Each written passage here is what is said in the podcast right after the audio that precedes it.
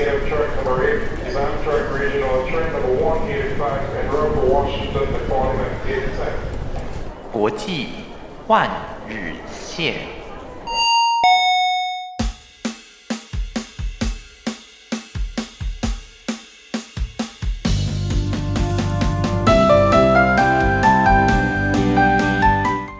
好，欢迎来到这个礼拜的国际换日线。OK，还有从这个月开始哦，五月哦，那我们会找这一个月当中比较热门的一些话题，然后呢，结合国际的事件哦啊，你想想看，哎，国际事件其实有很多是我们可能。哎，觉得说它太严肃，但是往往这当中，哎，其实跟我们生活当中的一些小小的娱乐搭得上关系哦，甚至呢，有时候甚至，嗯，你可以思考看看，完全是跟我们完全背离不了关系的。好吧，总之从这一周开始呢，还有会准备一系列的国际化日线，呃，结合相关的报道跟新闻哦。然后让我们的朋友们可以知道，哎，其实国际事件不但不无聊，而且有些呢甚至是有趣的。那还有也会挑一些题材供大家做一些参考，也期待未来这个节目上面可以跟大家多指教了哈。好啦，今天国际换日线我们就开始，第一站带各位停靠的就是在 MLB 的大本营美国。好，美国到底发生了什么事呢？大家知道吗？这个气候巨变，那台湾呢这几天冰冰凉凉，有时候时而大雨啊，有时候又很凉哦，这样的一个天气其实大家应该蛮困扰的。那在美国当然也是啦，承受了暴风雪，有一下是这个龙卷风哦。那他们呢，哎，这个国民的球类棒球，当然一定有受到影响啦，但是受到的影响却不是什么龙卷风啦、暴风雨、暴风雪，哎，完全不是，居然是全球暖化。这么严肃的题材，居然可以跟 MLB 搭上关系哦！这个绝对不是什么商业策略哦。我们来看一下，这到底发生什么事情了？好，大家可能会想说，嗯，哎，MLB，你干嘛没事扯这个气候巨变？难道你要球团付更多钱吗？拜托，你在想什么？其实不是啦。这个呢，其实要讲的是全雷达跟全球暖化到底有什么关系？你可能会觉得，哎，哈雷哈罗哎，这就很没闹可怜。哎，没有错，真的是这样哦。好来，这个美国大联盟啊，他们做了一个气候密度研究，居然就发现了。哎，从二零一零年以来哦，这个大大联盟当中，MLB 哦，里面有五百支的全雷达可以归咎在这个空气因为热哦，所以可以击出全雷达的机会大幅提升的这样一个前提。好啦，这个研究单位呢，他们就。看了看当时的这个球团哦，那为了不涉及当时的一个情况哦，所以我们就完完全全的用这一个替代单位来看一下这个详细的情形。好，那专家就讲了，用这个无空顶，就是像大家可能看过日本嘛，东京球场是有罩顶的。那我们先拿的是美国这种没有罩顶，就像台湾这种露天的棒球场来做一个呃基本的比对。那他们当天呢，呃，测试过了，当天只要气温每高一度，那增加这个安打或是全雷达的一个数目，或者是这个比率，可以增加一点九六趴。OK，这数字可能乍看之下还好，但是我们如果把呃数字稍微拉长一点看，其实有点差别哦。尤其到下午这个。呃，当空气诶晒得更热，大家都知道嘛，下午才是最高温出现的一个机会，就跟清晨最低温常常出现在大家出门时间凌晨一样，哎，对，这个白天一样哈。尤其下午开打这个球场哦，诶，你会发现哦，这个数字反而更高诶，他们这个全雷打数可以多到二点四个百分点哦，这么高。好，大家都知道世界上有一个巴黎气候协定嘛，那里面就是避免说这个呃碳的这个碳足迹增加啦，还有碳排放二氧化碳之类的。好了，他们就在这个呃工业革命前之前的这几个球场，包含像是芝加哥的这个 Wrigley Field 跟这个 Comerica Comerica Park 这边的这个球场来做了一个测试，然后呢，把他们的这个。呃，所有的全雷打数集合起来做一个计算，那专家就看一看啦，因为他自己本身这个专家哦，他喜欢棒球，他热衷棒球，OK，L M L B 嘛，毕竟是这个，尤其是北美的他们的国民运动，所以也不奇怪。但是呢，这个博士呢，他们就看一看，发现，嗯，温度会导致这个球哦更容易上升，原因就在于这个空气的密度。哦，同一个空气的密度，大家都知道，如果空气一热，那空气就膨胀。那膨胀的时候呢，同一个空间里面的密度就会减小。这时候呢，会导致你的空气是变轻轻的，对不对？就会浮起来嘛。所以我们就说，为什么热空气始终都在上面，就因为它轻，就这样，就这么简单。那球为什么可以容易打得出去呢？正因为空气很轻。哎，他们把这个数据结合起来之后呢，做这个推论哦。那果然，在刚才我们讲到的这几个，像是这个底特律的连性球场，还有这个芝加哥的瑞格利球场，那我们刚才没提到这个明尼波利亚斯的这个球场，这三个球场的全能打数结合起来，发现，哎，撇撇除这个禁药的问题，真的数据还蛮符合的哦。那最后呢，他们就把这个报告公布出来，在全球每摄这个摄氏的温度，我们讲都是摄氏哈，不用华氏哈，用摄氏。你只要上升一度，那这个大联盟呢，每一季哦，全雷达可以增加将近一百只哦，他们可以达将近一百只的机会哦。你想想看，每每每那么多，就是比赛是有限的，但是呢，却可以增加一百只的全雷达哦。这个，嗯，如果是球迷朋友，应该会很开心哦。好。那在这个美国，毕竟他没有加入这个巴黎协定嘛，所以就这个哦，他们的碳排其实是没有受到明显的控制的。那他们在碳排飙高的情况底下呢，呃，每年哦可以让这个 MLB 的球员增加哎将近一百多支的全垒打，而且呢每一年哦可以增加将近到快两百支喽。哎呦，这个数字真的是很厉害哦。然后呢，哎，他们就讲。这样的一个前提之下，如果我们用同一个碳排的数据往上升，我们不管它的碳排是多少，我们再用这个增幅的数据就好。当它往上升的时候，到二零五零年哦，也就是将近二十年后了哈，那你就可以看看它的全雷达每一年可以多挤出一百九十二只。然后呢，在二一零零年，呃，也许还已经老了，可能还在电视机前看棒球吧，maybe 我不知道。那每年呢，可以多轰出多少只呢？比起现在可以多轰出五百只。OK，这个数据很精彩哦。所以呢，你说全球暖化跟打棒球有关系吗？有，他们会把这个全垒打或者是安打的机会这个大幅提升哦。就算你撇除了禁药的疑虑，还有呢投手作弊了，这个当然要撇除了。哈，身为一个棒球迷，其实以前看过棒球了。那这个呢是应该撇除的哈。那撇除了这些因素之后呢，哎，球飞高高的机会，居然是全球暖化带来的的一个痕迹。哇，这个恐怕连球员自己本身啊都没有想到哦。所以呢，后生晚辈要打全垒打的机会应该比前辈高很多喽。嗯，祝福未来的球员们，希望你们都是靠实力的，好不好？不要再全球暖化。好啦，这个是美国他们。发现哦，这个全球暖化跟 MLB 全垒打的直接关系，哎，这么的妙。好吧，再来我们来看下一个。好，接下来第二个阶段呢，带各位来看的也一样，还是在美国。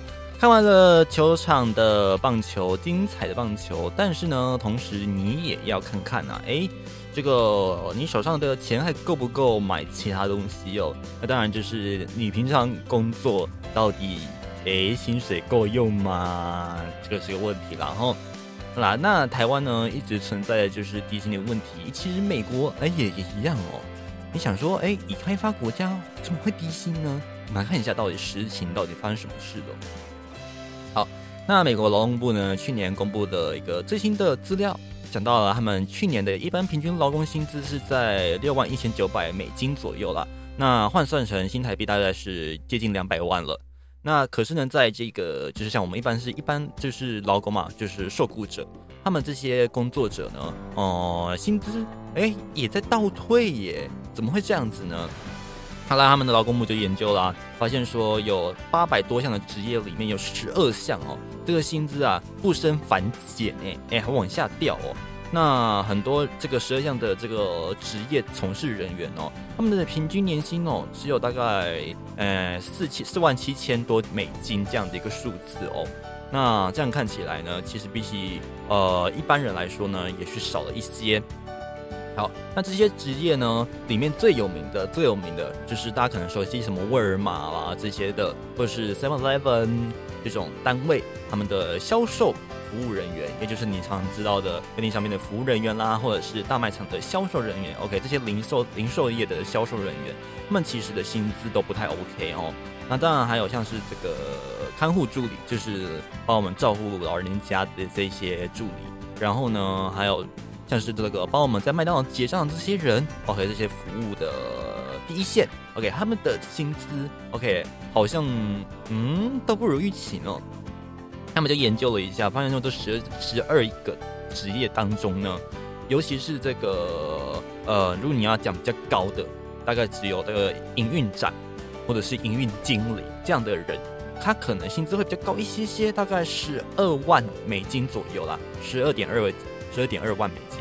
大概最高就这个数字，那呃有执照的护理师有多少呢？其实也只有八万九千多美金哦。这数字在美国的生活上面来说，水准其实不太好哦。虽然说比起这个全球的薪资高一些，但是呢，这些的行业其实他们是应该更收于一般，就是应该要更高的薪水了。好，那他们的劳工部就继续调查啦。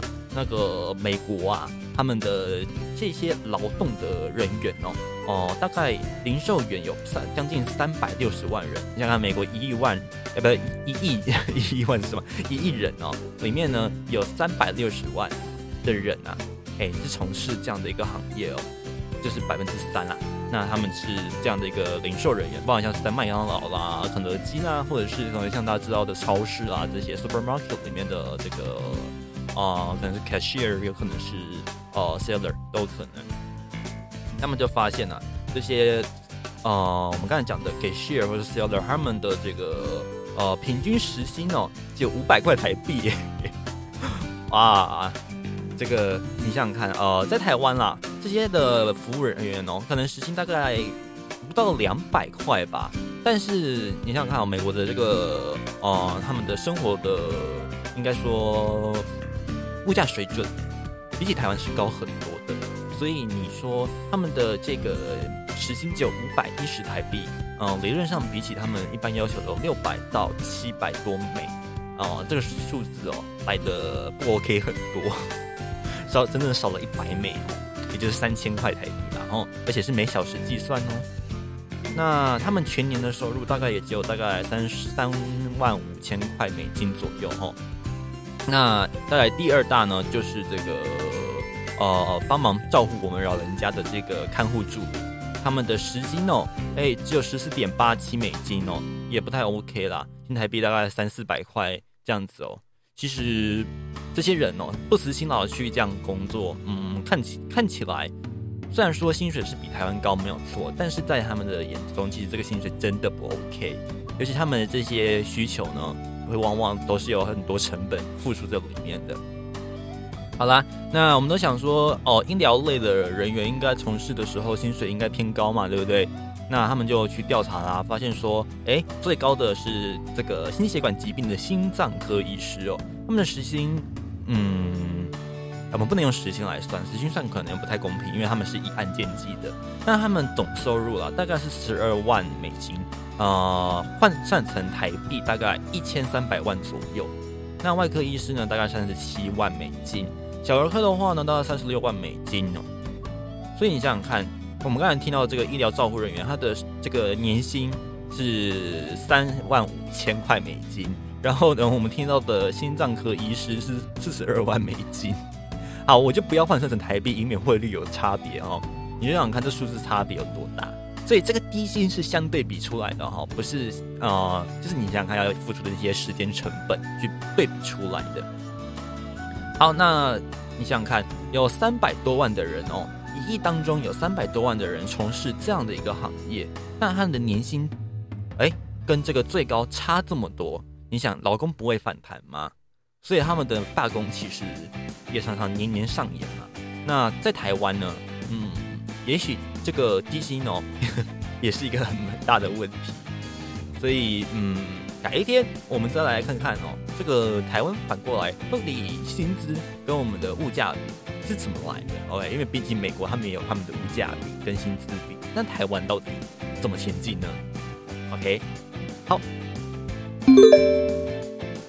然后夏天来临哦，这个大家嗯可能会越穿越少，OK，毕竟天气热嘛，谁会想穿多？可是呢，你要注意，穿少的同时，有一种动物绝对找上你，不是猴，不是猴型啊，猴型不会找上你啦，是蚊子，帮啊哦。好，那帮啊，这个大家应该也很习惯。可是呢，像之前南部有段时间哦，就很担心这个登革热嘛，对不对？所以蚊子呢，其实嗯，对我们人类有一定的影响。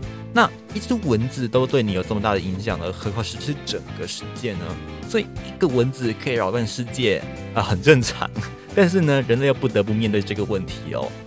好，这个大家都知道，这个登革热嘛，像是这个传染的媒介是埃及斑纹，或者是我们熟知的这个白线斑纹。OK，它们都是媒介哦，只是说一个是长居在室内，一个长居在室外。那小心的就是它可能带来的一个疾病传播方式，它可能是全新的哦。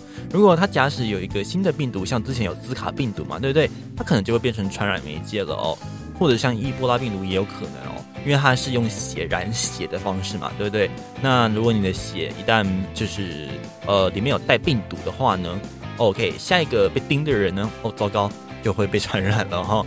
所以蚊子的问题呢，一直以来其实都是专家比较 focus 的点哦。那这一次呢，连世界卫生组织都讲哦，这个问题啊有点严重，尤其是登革热跟青光病这两个哈，要特别小心了哈。那他们就特别去。调查的这几个呃，像是这个蜱虫啦，或者是螺类啦，他们有一些这个呃比较脏的病毒哦，像是什么日本脑炎啦，或者是莱姆病啊、血吸虫病啊这些的。那其实这些呢，跟这个降雨量啊、环境潮湿呢都有正相关。所以你听到的时候呢，记得把家里的附近的哦积水，OK，清一清，好，能清就清，好不好？当然，如果是你能管的区域的话，还有就是不要的水桶哦，你你不要里面不要积水哈。好，这个他们就把这样的一个问题呢，哎，用了期刊来公布给大家，发现说这个我们刚才提到像什么曲弓病啦、登革热啦、脑炎啦、莱姆病啦、血吸虫病啦。跟这个湿度哦，还有这个积水这些相关的这个程度是非常非常高的，而且是绝对正相关了哦。那后来惠康基金会呢就投入了研究，那他们尤其呢针对这种虫媒传染疾病，就是里面当中的这个 mosquito，就是大家熟悉的这个蚊子，那给他们提供了将近两千八百万美金的这样的一个预算，然后去研究了这样的一个项目，得到的结果，哎，就发现了。人类呢，其实是加快他们的这个传播速度，诶，一个媒介之一。当然啦，反过来讲，人类不可能不移动，可是你可以防范蚊子嘛，对不对？所以这时候呢，就要留意了。在平常的时候呢，嗯，我们试着可以把一些就是容易滋生蚊子的一些地方哦。呃，尽量把它清干净。我们刚才讲的，像什么水桶啊这些的。那像国外呢，他们可能有一些文化上面的关系，所以可能比较没有办法。OK，或者是我这个生活水准没有到，所以比较不容易清理。像是南美洲或者是这个呃开发中国家，这难度可能相对来说高很多，所以没有办法说想清就清嘛，对不对？这很正常。但是。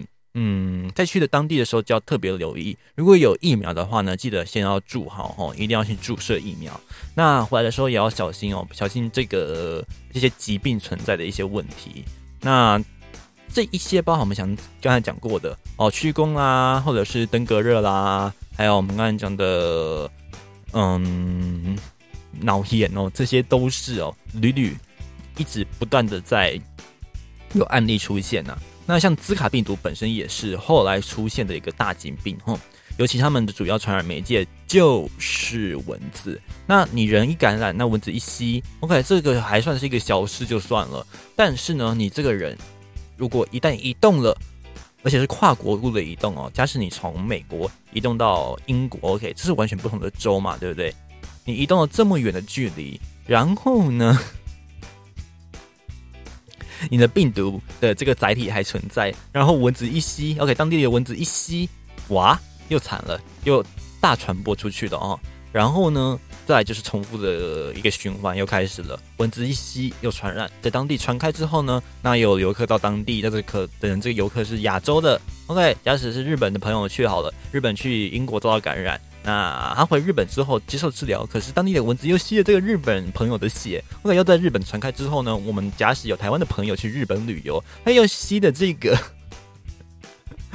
哦，我们台湾朋友的血跟日本的朋友的血，哇，他遭到感染，他回国之后呢，回到台湾之后呢，OK，他就算遭就是有受到治疗隔离，但是蚊子还是会吸他的血啊，对不对？那到时候，哎，他这个台湾的蚊子一吸他的血，OK，到处传又传开来，那到时候岂不是整个岛又染了同样的一个疾病？不管是不是登革热或者是屈公病，我们刚才讲的脑炎，OK，any anyway，任何一种病都一样哦。你想想看。如果说这样子不断的传染下去，我们人类应该要怎么样面对？所以呢，呃，不管是世卫好了，还是我们刚才讲的基金会，其实他们对于这个议题哦，相相对来说其实相当的害怕，因为蚊子这样的一个载体，不仅对人来说非常的头痛，而且呢，嗯，防不胜防啊。而且再就是病毒的变异株哦，大家都知道嘛，这个呃，像这是 COVID-19 哦，病毒的变异株哦，其实哎传传染之外，改变的速度也很大。好了，那今天讲的这两个都跟热有关系哦，一个是暖化助攻，一个是 MLB。这样看，哇哦，人类其实跟这个距离不远呢。好了，这个这一次哦，大家思考一下下。哎，居然这个全球暖化给我们的威胁这么多，从疾病到打棒球之类的，其实各式各样的问题，哦屡见不鲜哦。所以，嗯，也许我们人类真的应该检讨对于地球的态度以及我们环境的关心了。